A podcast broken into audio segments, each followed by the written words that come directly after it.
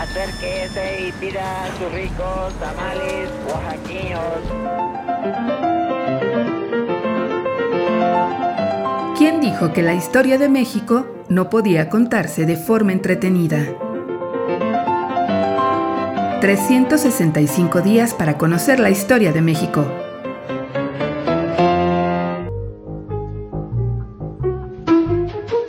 Sábado.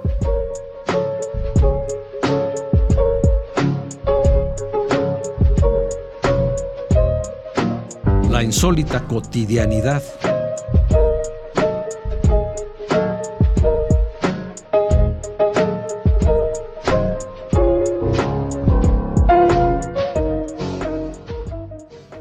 Diciembre Imperial.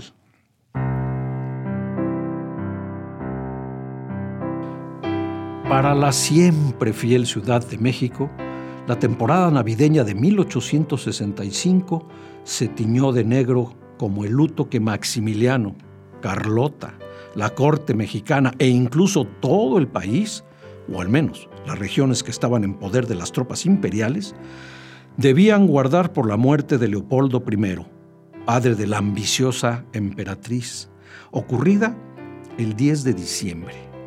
La archiduquesa ni siquiera se encontraba en la ciudad capital cuando llegó la noticia del fallecimiento de su papá.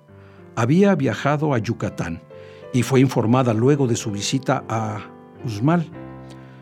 Su ánimo se tornó sombrío y prefirió no regresar a México sino hasta los primeros días de enero de 1866. La Ciudad de México, sin embargo, debía encargarse de rendir los honores correspondientes.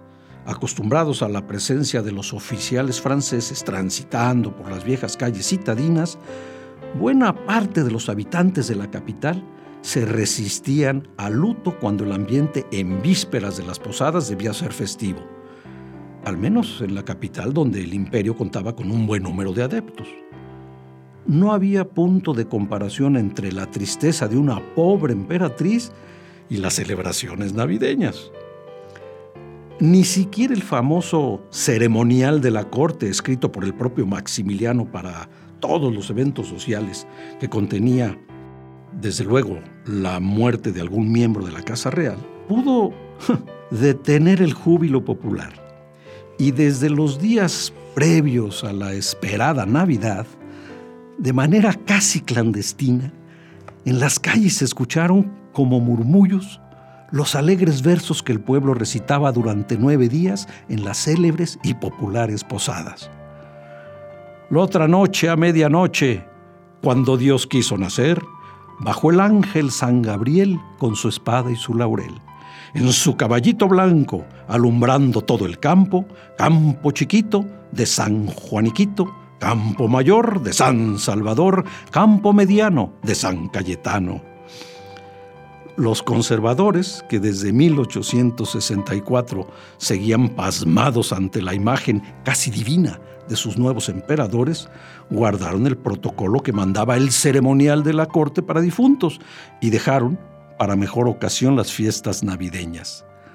Más democrático, el pueblo dio rienda suelta a su alegría y entre champurrado, ponche y chinguirito, trataba de animar al resto de la población a unirse al júbilo pagano religioso de todos los años. Posada tras posada, la gente esperaba los regalos que los anfitriones solían otorgar y si la avaricia se manifestaba entre alguno de los peregrinos brotaba el ingenio y decían, una vieja tiene un diente y la muerte tiene dos, si no me dan mi aguinaldo, allá lo verán con Dios.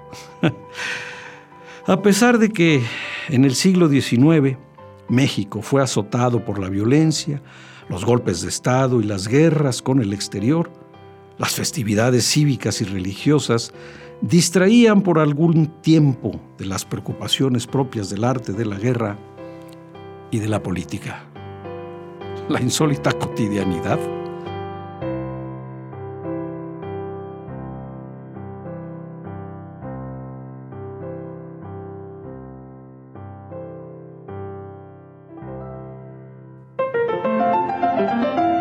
365 días para conocer la historia de México. Esta es una producción de Radio Universidad de Guanajuato y la Dirección de Extensión Cultural en voz del Teatro Universitario. Serie basada en el texto de Alejandro Rosas, 365 días para conocer la historia de México.